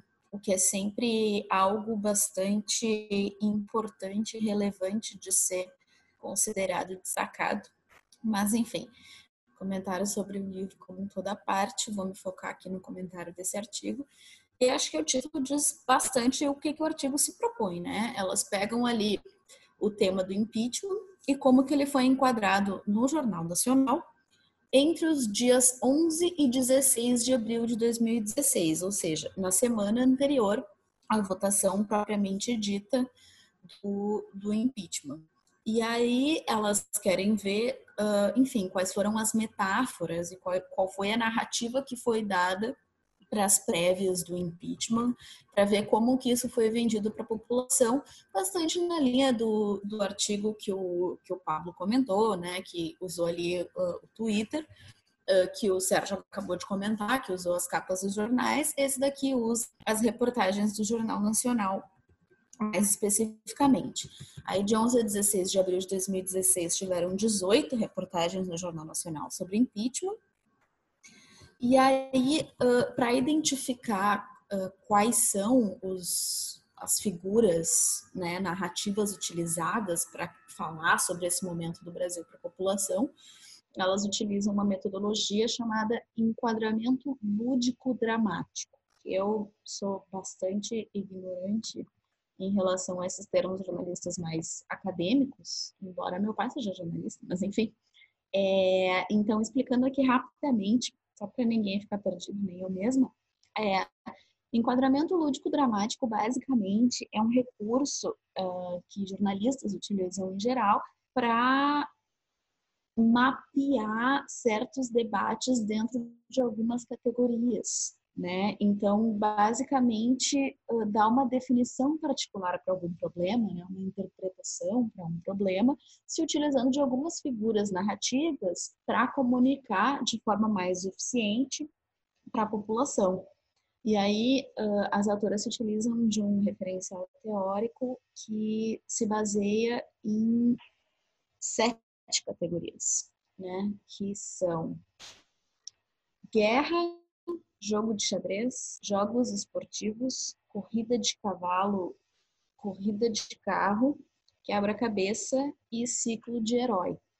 Basicamente, elas tentam identificar como que a narrativa utilizada nessas reportagens do Jornal Nacional se enquadra nesses tipos dramáticos e tal, fazendo com que a população perceba, então, uh, ao invés de realmente se utilizar de matérias profundas, né, que, como o Sérgio colocou, remetam a profundidade necessária para se entender o que são pedaladas fiscais, o que está em jogo, quais os supostos crimes que a presidenta cometeu, por que, que eles são tão graves, que presidentes cometeram esses crimes na história do Brasil, por que, que eles justificam o afastamento, enfim, em vez de explicar o que está acontecendo, se recorre a essas metáforas narrativas para uh, basicamente transformar esses acontecimentos públicos em espetáculos, né? Uh, enfim, se utilizando de linguagem teatral, linguagem de propaganda, para se estabelecer uma narrativa que tu cria heróis, tu cria vilões, e aí tu se baseia, um momento crucial para a democracia do país, uh, em uma, enfim, uma narrativa efêmera, né? Que não, não se aprofunda realmente no que está sendo debatido e, e quais são os quais são as questões que estão sendo colocadas para de fato ter um impeachment no país. E aí o que as autoras fazem é se utilizar de um software também para uh, contabilização de palavras e se uh, perceber, contar né, as palavras que mais aparecem, as palavras que menos aparecem e qualificar essas palavras dentro desses enquadramentos que eu mencionei. Então, por exemplo, para uma uh, reportagem do Jornal Nacional cair dentro do enquadramento tipo guerra, ou seja, vender o impeachment como sendo não um processo jurídico profundo, barará, mas como sendo basicamente uma guerra entre dois lados opostos em que tem um herói e um vilão, tu vai procurar pelas palavras disputa, combate, luta, bem e mal, inimigo, aliado, derrota, vitória, ataque, defesa, blá blá blá. Aí, jogo de xadrez, uh, se coloca, enfim, tabuleiro, estratégia, blá blá blá, e assim por diante. Dentro de cada categoria tem algumas palavras-chave que vão uh, fazer a reportagem ser categorizada dentro daquele, uh, daquele enquadramento lúdico-dramático.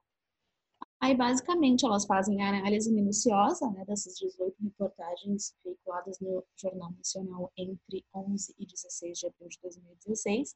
E em 17 dessas 18 reportagens, elas identificam o enquadramento da categoria guerra. Então, um, né, tipo, quase a totalidade das matérias usam palavras como ataque, defesa, conflito, inimigos, aliados, opostos, contrários justamente para fugir da narrativa da importância e dos reais motivos, né? Pra, e, e da legitimidade do processo. Basicamente, são lados opostos lutando pelo poder e não uh, algo que deveria ser baseado na Constituição, um processo uh, de crime mesmo, né? Porque para ter impeachment precisa ter crime. Uh, depois, em, em, né? essa é a categoria predominante né, nas reportagens, mas ali uh, um pouquinho menos da metade, né, sete reportagens, também tem uma característica bastante dominante do enquadramento de corrida de cavalo, que tem a ver com comemoração, batalha, né, uh, percalços e tal. Algumas também estão dentro do jogo de xadrez, do enquadramento de jogo de xadrez, que remete ali à estratégia, peças, e jogos esportivos, né? campo, arena, partida, empate, placar, blá blá blá. Então, assim, em todas as edições mapeadas, né, todas as edições na semana anterior ao impeachment feitas pelo Jornal Nacional, que é o principal jornal do país, uh, da televisão, uh, a política que teve origem no processo de impeachment ficou no passado. Em nenhum momento se colocou quais são as origens do processo, qual é a né, qual é o real motivo, qual é o crime que foi cometido e tal. É basicamente uh, explicitar que em nenhum momento isso é relevante. É basicamente pessoas que não aceitaram perder a eleição, que estão recorrendo a outros meios, que aí outros artigos vão chamar de uma direita populista, enfim, depois a gente vai para o debate né, de quais são esses outros meios que já estavam muito bem estruturados com financiamento e com estruturas do passado para fazer as pautas da direita ascenderem como sendo os brasileiros, a maioria, blá blá blá. Então, que, que curiosamente o Jornal Nacional cumpriu um papel muito importante para tornar o processo um embate, né? não, não tornar um, uma questão jurídica relevante para a história da democracia e da Constituição brasileira.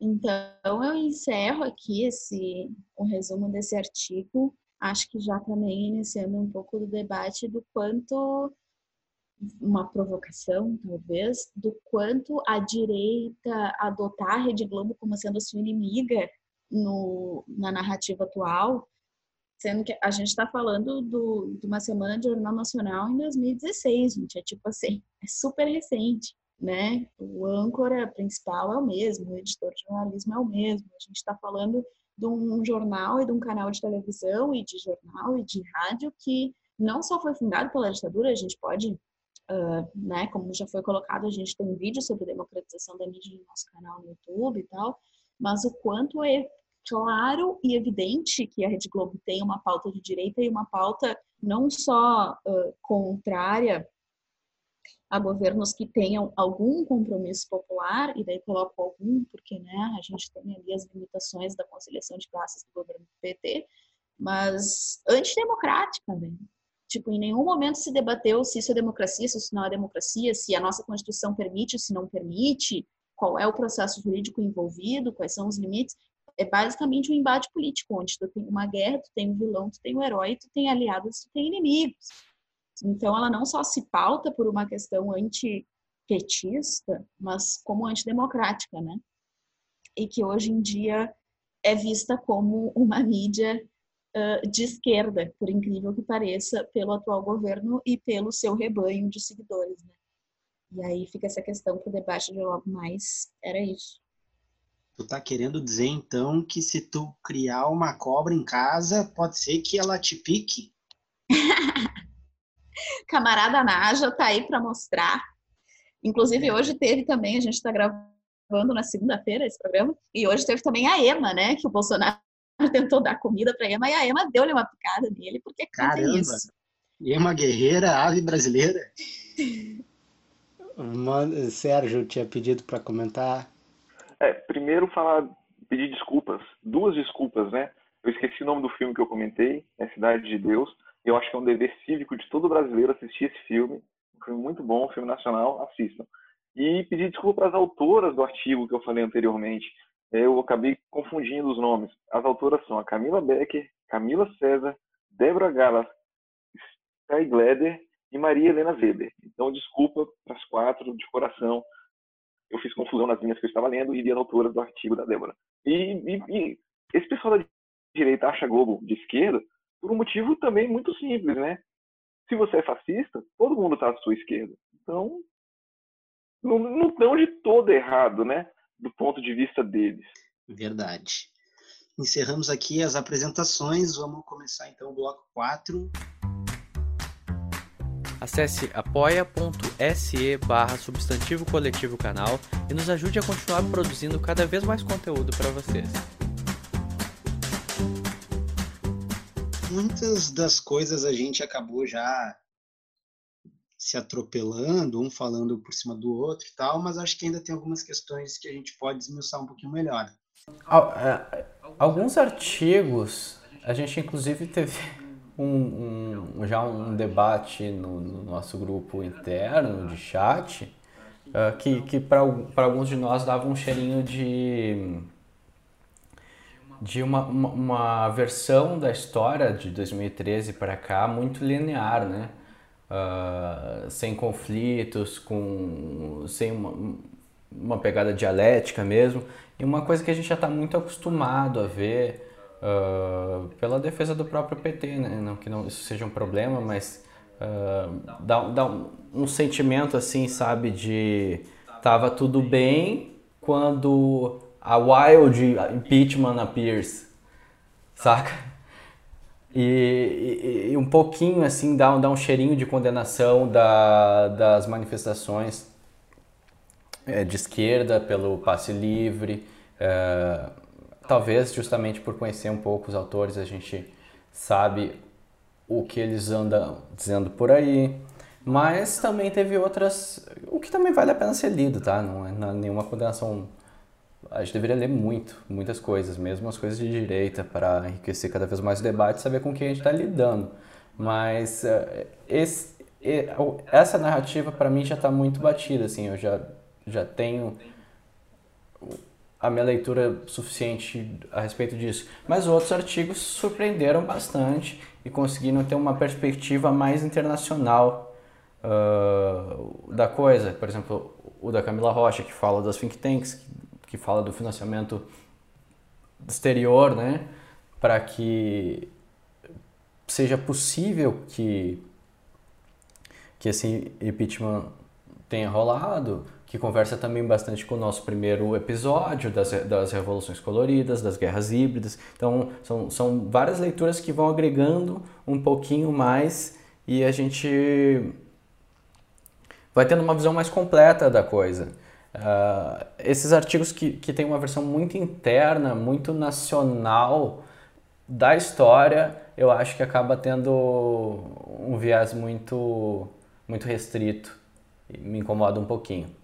Eu não pude participar muito bem do, do bate-papo uh, no chat na, na, quando, na época, porque eu estava tomando um drink na minha casa e intelectualmente eu estava debilitado no momento, mas eu faço isso ao vivo aqui no podcast, então. Débora. Bom, acho que eu já coloquei um pouco das minhas uh, visões e opiniões aí no decorrer da apresentação dos camaradas e também nos textos que me tocou apresentar. Mas, assim, fazendo um pouco do. É, eu enfim, para quem não sabe, eu, eu não moro mais no Brasil, né? Já faz uh, dois anos que eu não moro mais no Brasil, então as minhas interpretações tendem a ser muito internacionais, né? É, então, eu tenho muito respaldo por, por isso que o Pablo está trazendo, da necessidade da gente entender a direita a nível internacional, para a gente entender que esse financiamento ele não vem aqui do Brasil, e que a pauta nacionalista, tentando se vender como sendo o Brasil patriótico, ele vem num pacote de direita financiado pelo exterior e de venda do país para o exterior, entendendo a necessidade do apelo patriótico dentro do crescimento da direita em resposta a a, ascensão das esquerdas latino-americanas, né? Os inimigos que foram eleitos, né? O Partido dos Trabalhadores, o Foro de São Paulo, a, a fantasma do comunismo, essas coisas são na América Latina inteira, inclusive internacionalmente, né? Com essas respectivas instituições sendo atacadas em outros lugares. Então, uh, eu reforço aí a conexão com o, com o livro das Guerras Híbridas, né? Que foi o nosso primeiro episódio e a necessidade da gente entender uh, não só por que, que a indignação deu espaço para a ascensão das pautas da direita, né? Uh, mas também, e aí utilizando os dados que o livro traz, o quão confusas as pessoas estão nesse momento, né? O quão confusas uh, as pessoas, é, principalmente juventude, e aí não digo confuso no sentido pejorativo, né? No sentido de que, ah, pessoas que não sabem nada, pessoas ignorantes, pessoas que não entendem o que está acontecendo. Não é nesse sentido.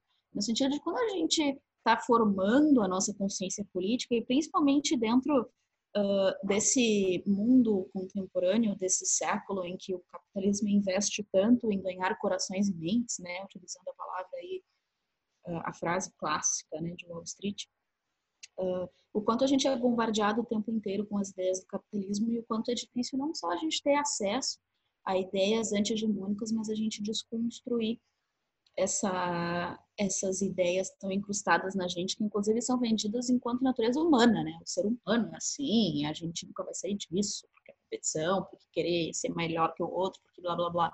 Então eu acho que. Ô, Débora, posso falar uma coisinha? Vai lá, vai lá. Inclusive, uh, cabe aí o sincericídio do Paulo Guedes da semana passada, né? Que ele admi admitiu que não é que não, não, não é o ser humano que nasce mal, você precisa de décadas para conseguir se tornar um liberal ruim. Exato, ser socialista é a coisa mais fácil que tem. Todo mundo nasce socialista, segundo o Paulo Guedes, né?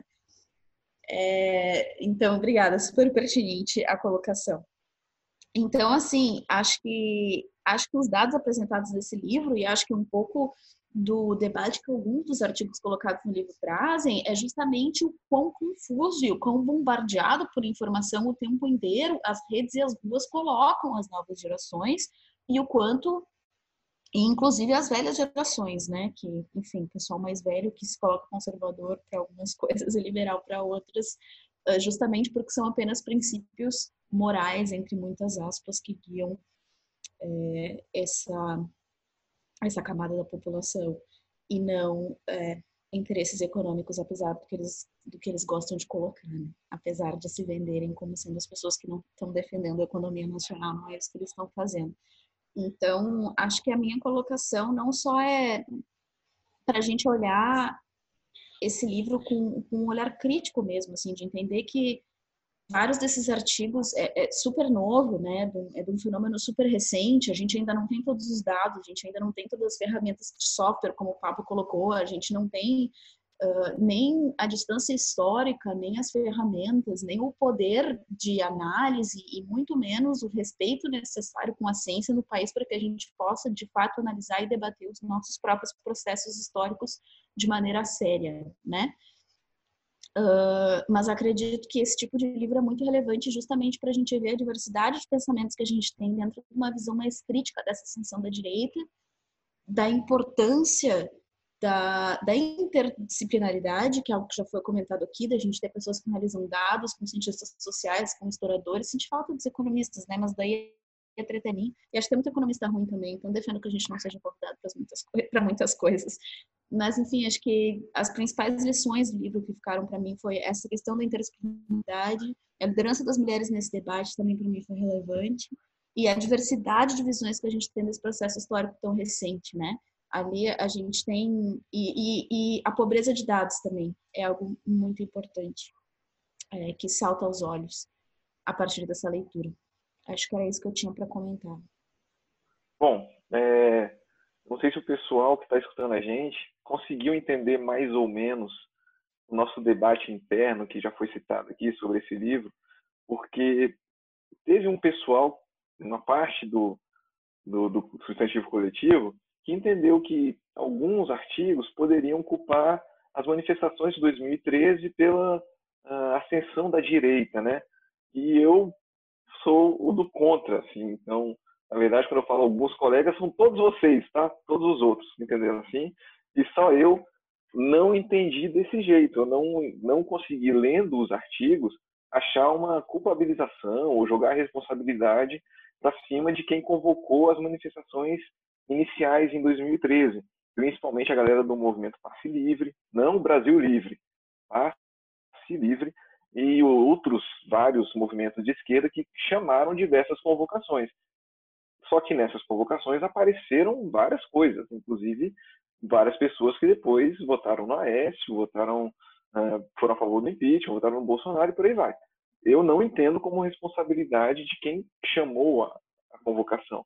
Inclusive, em alguns artigos, há até responsabilização do PT, considerando o partido que se aliou a políticos nada tradicionais, que sempre foram combatidos pela esquerda. Então, o PT abraçou Maluf, abraçou Sarney, o Collor, e por aí vai. É um partido também que fez reformas muito tímidas, quase nada revolucionárias, mantendo muito, muitas políticas neoliberais, como concessões, por aí vai o Joaquim Levy estava na Dilma, né? Ficou quase 11 meses na Dilma. Teve reforma da Previdência na Dilma. Teve reforma da Previdência no Lula também. Então, e também o partido se afastou das ruas.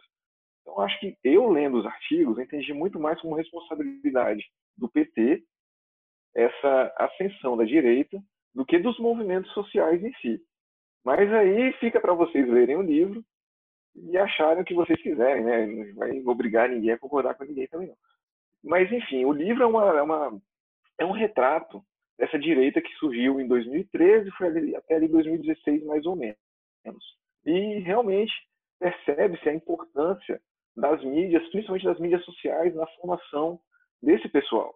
Muitos desse pessoal foram, muito, muita gente foi mobilizada pela, pelas mídias sociais, Facebook, Twitter, até Orkut é citado lá. Então, isso é muito importante e o que me fez refletir também porque eu não era uma pessoa muito ligada em mídias sociais, acho que nem sou ainda, perto de, de vocês e de outras pessoas que eu conheci depois que a gente começou a construir o canal, eu ainda não sou muito ligado em mídias sociais. Mas fui convencido a participar desse projeto substantivo coletivo quando o Pablo falou o seguinte para mim, porque eu estava com uma certa resistência, justamente por não ter tanta familiaridade.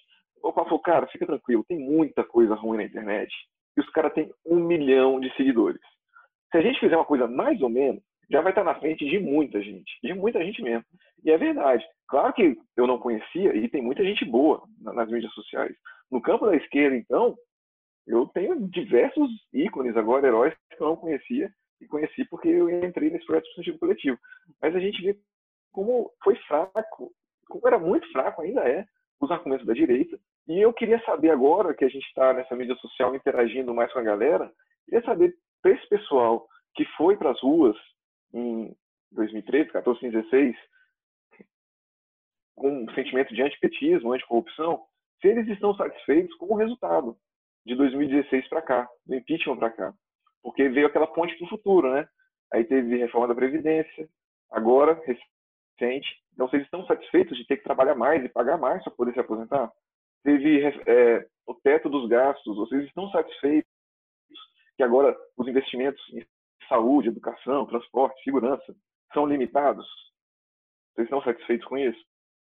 É, reforma trabalhista, vocês estão satisfeitos de terem perdido os direitos trabalhistas que, que tinham?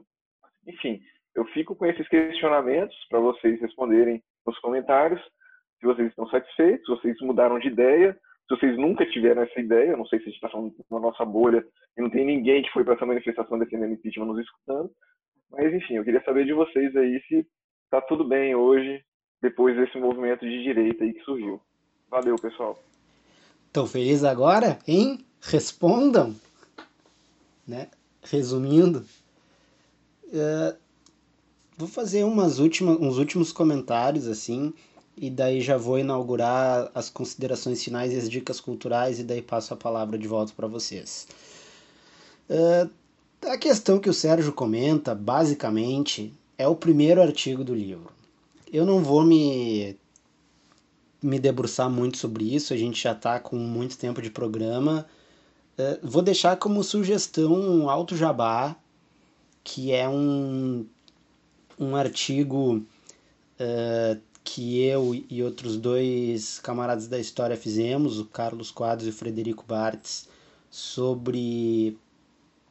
Enfim, é um artigo que a gente escreve em 2017, que saiu na revista da União Oeste, que chama Esfinge da Esquerda Brasileira, em que a gente fala um pouco de 2013, fala um pouco do, do exemplo de Porto Alegre, que não só para confirmar o estereótipo do gaúcho autocentrado, mas porque todo mundo, assim, o pessoal esquece ou deixa em segundo plano que o negócio começou aqui. A passagem foi reduzida aqui em abril, antes de junho.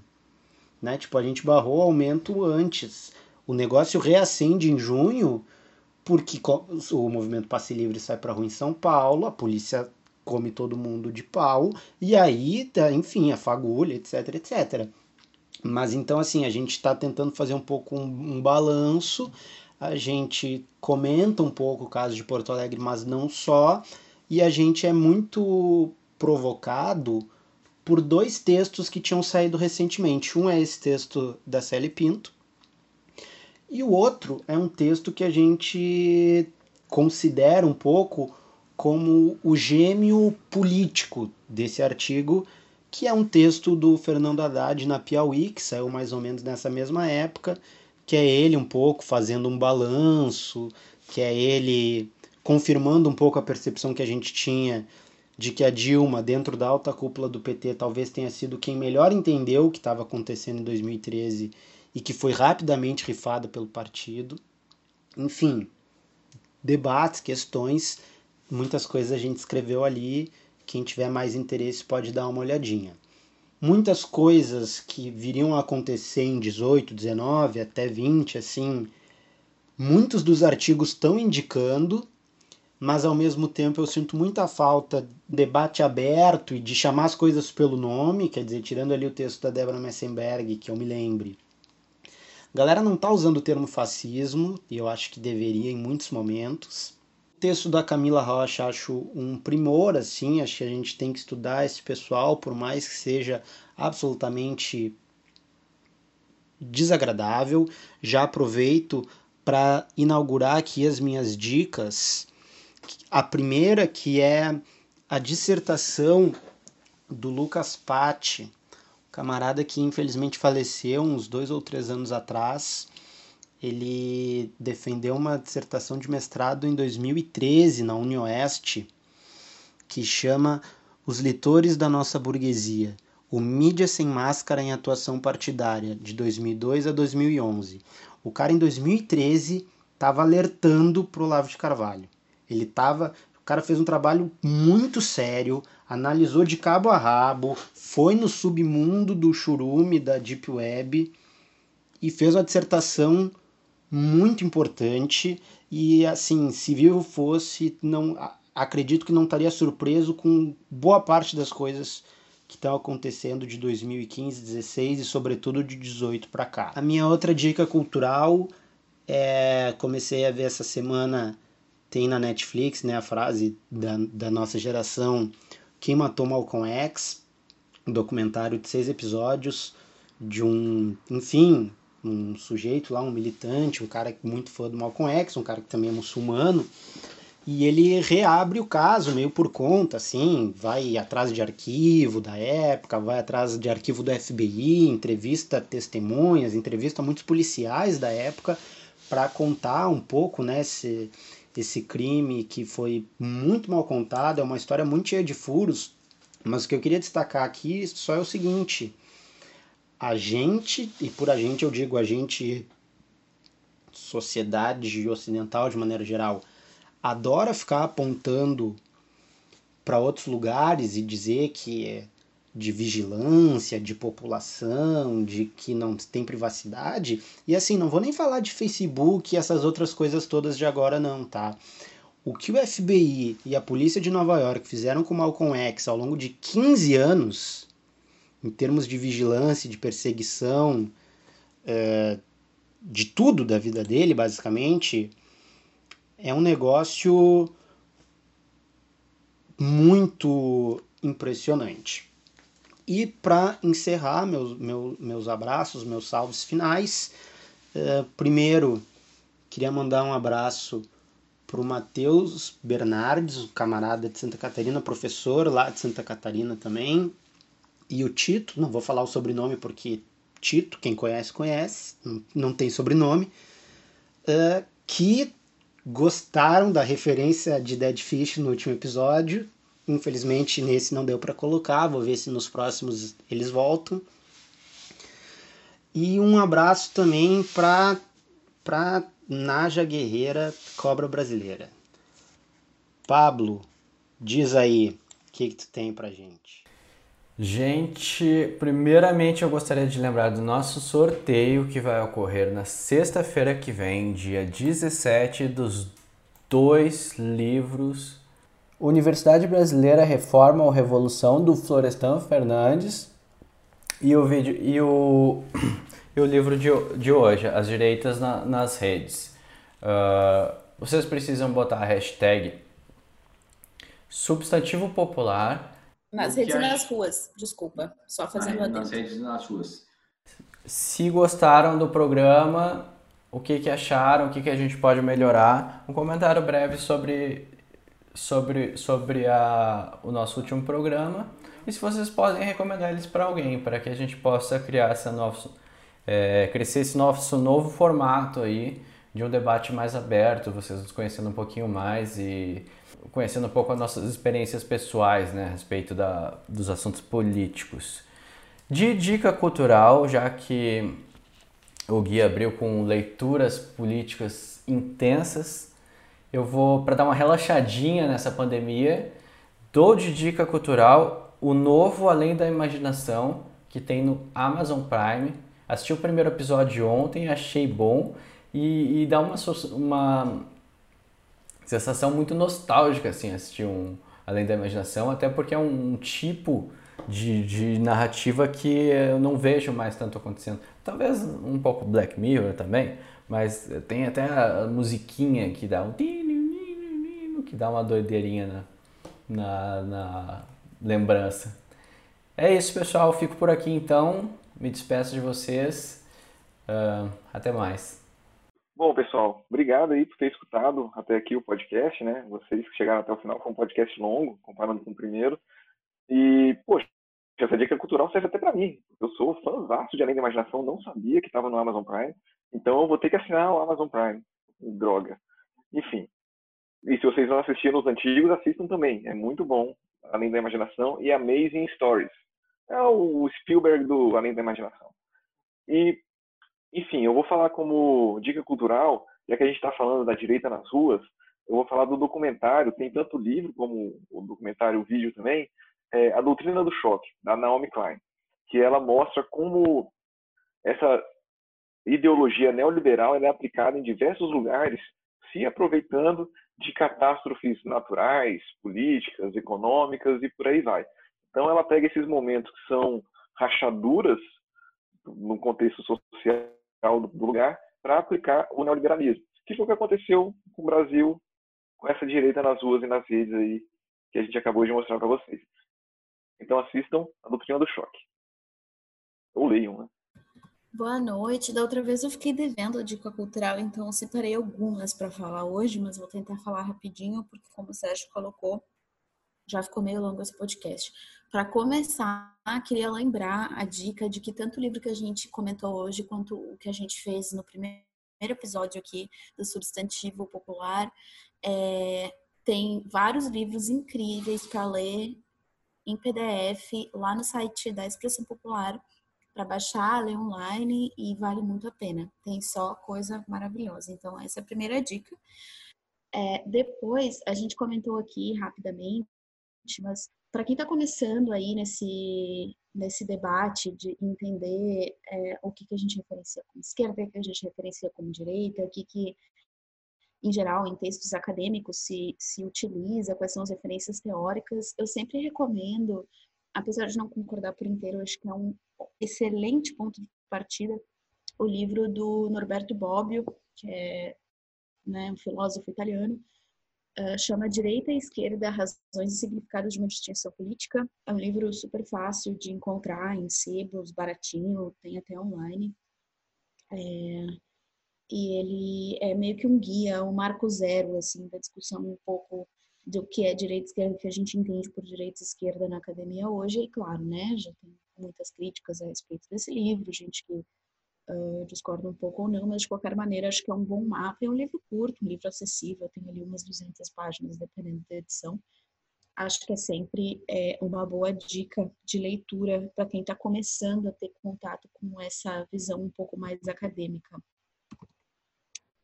É, além disso, tem um, falando também de livros, é, e aí roubando um pouco o nosso post de hoje, um dos nossos posts de hoje na página do Substantivo Coletivo, lembrando da camarada Naja que picou o Playboy lá em Brasília e permitiu que se descobrisse, se desmantelasse uma rede de é, tráfico de animais legais, né, de várias outras cobras até de tubarão o cachorro que mordeu o nosso excelentíssimo ministro da Economia e a Emma, que ficou presidente hoje, George Orwell, Revolução dos Bichos, desculpa, George Orwell, Revolução dos Bichos, sempre um livro excelente, importantíssimo, e que trata também dessa diversidade que a gente tem dentro da esquerda, da necessidade do debate, da, né, fazendo uma alegoria importante e acessível sobre a experiência soviética.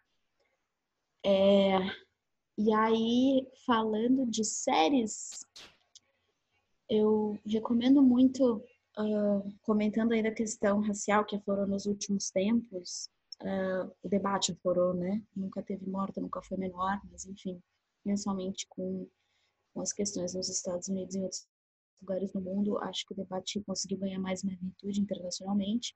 E aí tem o Watchmen, nova série do Watchmen, que é muito boa, ainda não terminei na HBO, mas justamente o primeiro episódio trata de um caso que aconteceu em 1921 em Tulsa, em Oklahoma, que foi um genocídio de uma das comunidades negras mais prósperas do país, era apelidada de Wall Street Negra e tal.